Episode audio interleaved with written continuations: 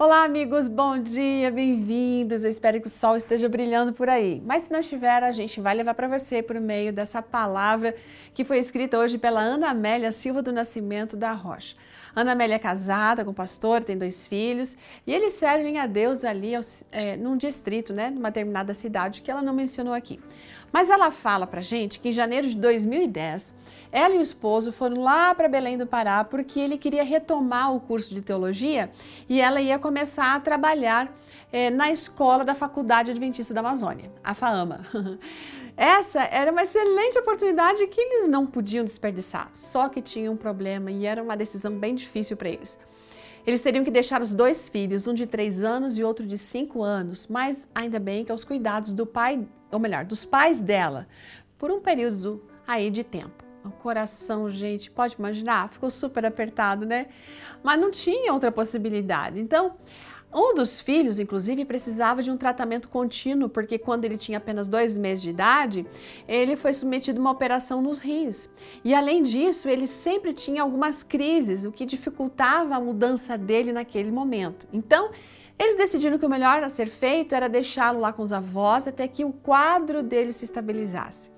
Gente, como esses dois filhos eram muito unidos, era necessário que os dois permanecessem juntos. Então foi uma dor terrível, né?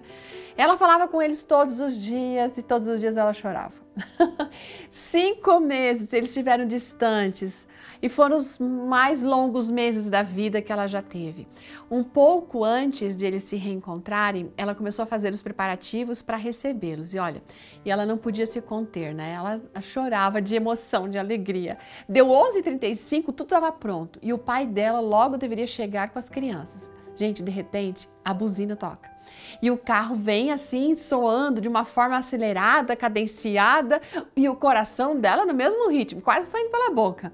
Aí ela largou tudo que estava fazendo, saiu rápido para o encontro com aquelas crianças. E elas, do mesmo jeito, saíram correndo em direção, chorando, gritando de alegria porque estavam juntos outra vez. Muitos abraços apertados, né? E, e dizendo que eles não queriam mais ficar longe do papai e da mamãe. Ai, que dor, gente! Depois daquela emoção toda, Ana começou a refletir na sua vida espiritual. Às vezes a gente dedica tanto tempo para diversas atividades do dia que a gente acaba se esquecendo de que Jesus está retornando né, para nos levar de volta para casa, para casa dele. E ele já preparou tudo para esse grande encontro. Será que a gente está assim, assim, aguardando com ansiedade esse momento?